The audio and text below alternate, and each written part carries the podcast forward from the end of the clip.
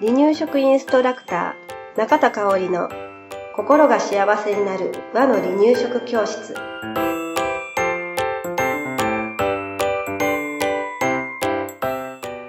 第141回です。番組アシスタントの山本智子です。よろしくお願いします。はい今日もよろしくお願いします、えー今回もね保育士バージョンの中田香織でお届けします、はい。えーよくあるあるの話なんだけれど、うん。まあ、お母さんたちはそれほどもしかするとこれに関しては気にしてないかもしれない、うん。うんうん。だけれど、えー保育士の立場としてははちょっと気になる部分でもあるうつ伏せ、うんうんうん。このうつ伏せがね苦手な赤ちゃん、うん。長い時間、うん。えーうつ伏せで遊ぶことがうん。なかなか難しい赤ちゃんはい。がいますね。うんでどうすればうつ伏せがうつ伏せをね長い時間できるようになるかなというお話をねしていきたいと思います。はい。えーそう本とかね、えー育児書なんかにはうつ伏せ遊びね、この時期からしましょうね、みたいなこと書かれてると思うんだけれど、うん。えーまあ例えばそうだな34ヶ月ぐらいには書かれてるかな、うんしっかり首がすばってね、うん。えー自分で頭を上げられるようになるとうつ伏せが上手になってくるんだけれど、うん。えー書いてるけどうちの子も全然もうしんどくてバタッとうん。こう頭をねうん床につけちゃって。泣いちゃうよね。「そう大丈夫。もう苦しい仰向けにしてください」って。うん。そう。ね泣いちゃうよね、うんうん。えーそういった場合泣いちゃうし、うん。かわいそうだし、うん。えーっていうのでね、うん。仰向けにしちゃうかなと思うんですね。うん。はい。で実は私自分の子、うん。息子はねうつ伏せ苦手な子やったんですよ。うんだからねうつ伏せが苦手な子のお母さんの気持ちもよくわかるのでね、えー赤ちゃんがね、まあ、自然な状態でうつ伏せで遊べるようになる方法を今日はお話ししたいと思います。はい。でまずはねうん。うつ伏せの大切さお話しします。はい。えーうつ伏せをね、えーうん先ほども言ったけど嫌がるんやったら無理にさせなくてもいいんじゃないかっていうふうにね、思われるかもしれないんですけれど、うつ伏せっていうのはとても大切なはい。動きです。うんね、でうつ伏せっていうのは運動の発達の基本になる姿勢って言われてるんです。はい。うんあのーまあ近いところで言えば、うん例えば寝返りするにもうつ伏せが必要だよね。うん。でハイハイもうつ伏せのねよねうん姿勢のあうんの進化系じゃうなんいですか。うんだからね、えーうつ伏せをうつ伏せしようねっていう時期にするっていうのは、やはり重要なことになってきます。はい。で、えーうつ伏せにチャレンジし始める月齢なんですけれど、まだ少し首がね座っていないうん。生後2ヶ月ぐらいから少しずつチャレンジするのがいいかなと思います。はい。で、えーまだねうん。首座ってないから、うん。頭をしっかり上げることはもちろんできないんだけれど、あのーまあ少しの時間でいいです、うん。ほんと少しの時間でいい、あのー赤ちゃん疲れたら床にベタって頭つけて泣き出すとは思うんだけれど、うん毎日ちょっとずつねうん。赤ちゃんの機嫌のいい時間とか、例えばおむつ替えをした時にはうん。必ずこのうつ伏せを取り入れてみようとかね、えーそういったお母さんの中でのルール決めてみてね、チャレンジしてみるといいかなと思います。はい。はい。で、うつ伏せの、えー成長段階ということをね、うんあのうつ伏せ成長段階の目安をね、ちょっとお話ししていきたいんですが、新生児の赤ちゃんっていうのは、頭を持ち上げることができません。うつ伏せになった時ね。で、あの、っていうことは正面を向くことができないんですよね。うん。だから床に頭をつけて、うん。右か左かのどちらかを向いている状態、はいでチャーって、うんうんうんねで、えー体重はその時は顔と胸と頭に、うんうんえ顔と胸と、うん。うん。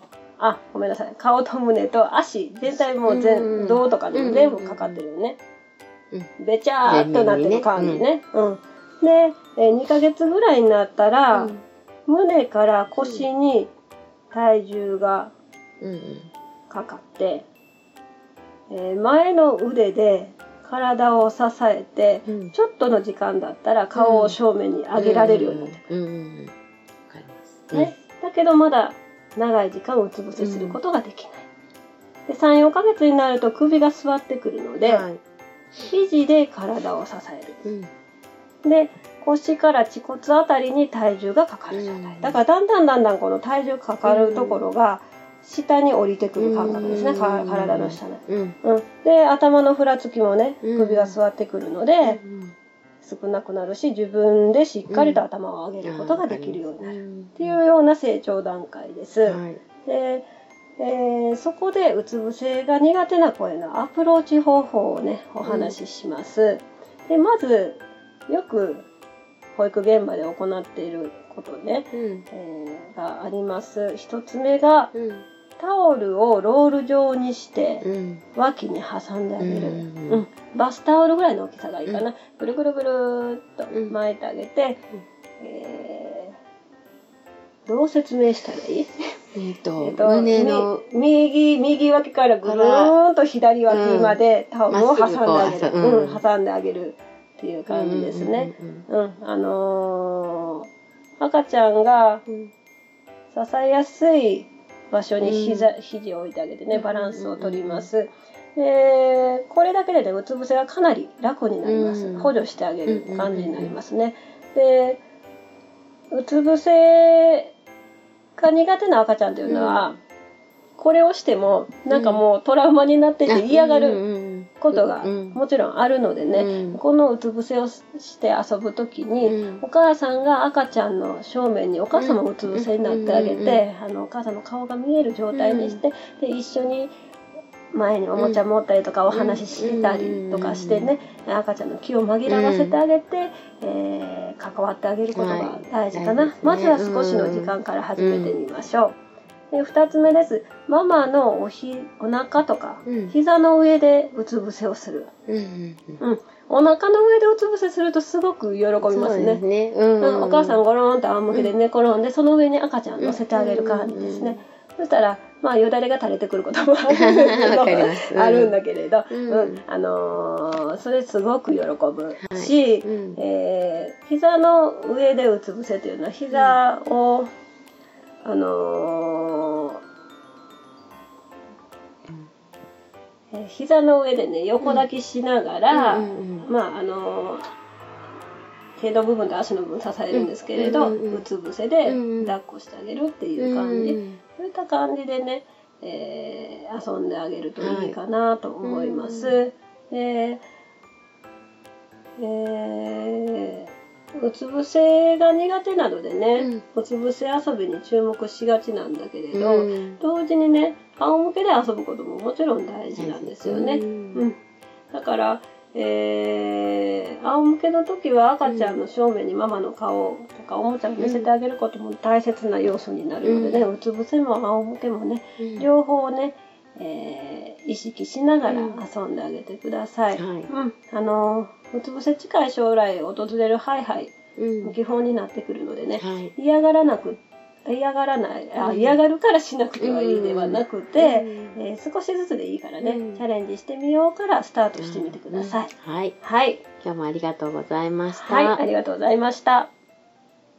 離乳食インストラクター協会では人生80年の食事の土台作りをお伝えするお手軽な和の離乳食パクパクセミナーとじっくり学ぶ離乳食インストラクター協会2級1級講座を全国で開催しています。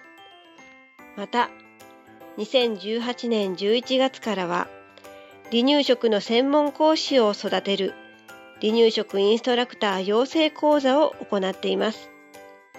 詳しくは離乳食インストラクター協会ホームページをご覧くださいね。